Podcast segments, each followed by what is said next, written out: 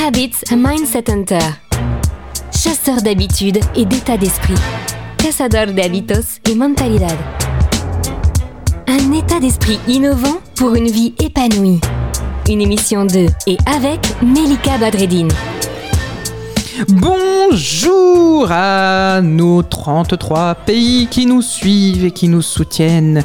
Bonjour à tous ceux qui nous mettent des petites étoiles, des commentaires, des petits cœurs et merci, merci, merci. Merci, on aime ça, du love, du love, du love et du partage.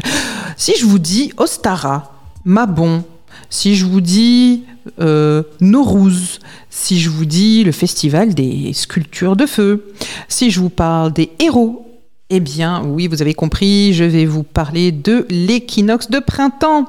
Et là, on peut se le dire en avant les rituels, puisque à ce moment-là, donc les jours recommencent à s'allonger. L'ensoleillement devient égal à celui de la nuit et toujours propice aux célébrations. Et là, encore une fois, on vient revivre euh, des vieilles, de vieilles croyances, pourquoi pas euh, propres à des cultures, à des pays.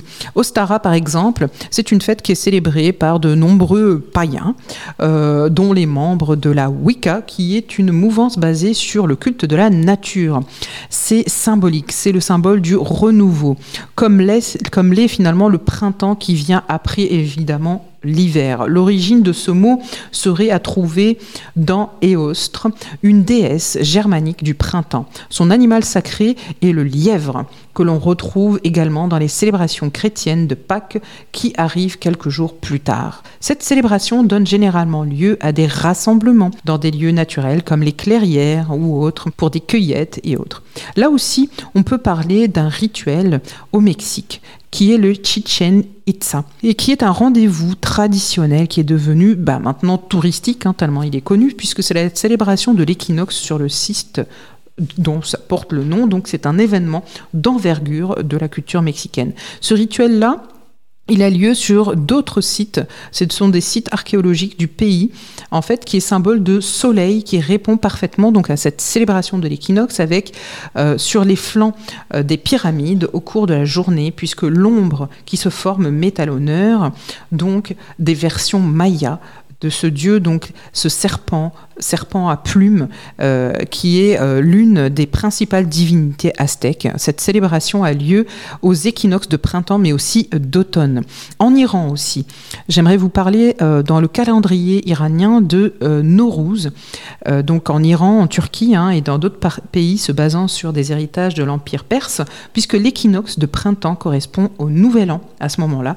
Et parfois, on peut l'appeler Navrouz ou Nouveau Jour. Et c'est l'occasion de célébrations euh, festives qui varient selon ces pays-là, donc avec des costumes, des préparations, des plats traditionnels, des décorations, tout ça, ça donne envie, ça donne faim.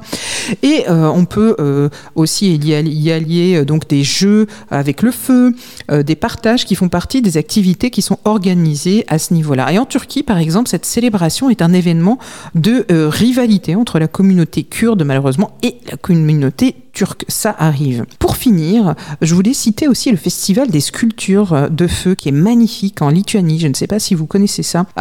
Donc à Vénus, euh, l'automne est propice donc à la fête de la chaleur et à, la fête à cette chaleur. Donc c'est pas celle du soleil hein, qui disparaît, mais c'est celle des imposantes sculptures qui sont créées spécialement à cette période-là pour la fête de l'équinoxe. Et depuis donc une vingtaine d'années, ces créations sont exposées maintenant à la capitale lituanienne avant d'être enflammées au moment de l'équinoxe, qui coïncide évidemment à la célébration de euh, qui est fondateur euh, de la ville. Et euh, donc la flamme est au cœur de la fête dans cette ville, et puisque les bougies aussi sont également allumées près de la rivière Néris après la tombée de la nuit. Euh, et là aussi, ça flotte sur l'eau. C'est magnifique. Le bon plan de Melika.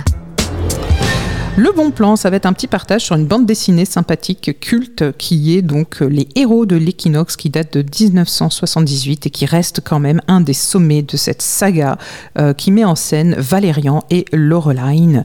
Euh, finalement, c'est vraiment une super bande dessinée euh, qui parle de héros, qui parle d'équinoxe, qui parle de tout cela et des rituels qui sont autour de tout ça. Donc je vous recommande d'aller y jeter un œil. Cette émission est maintenant terminée et comme dit Melika, fuck bullshit, love. Retrouvez l'ensemble des podcasts de Melika sur toutes les bonnes plateformes de streaming. Info, actu, formation, coaching, ouvrages sur melikabadredine.com.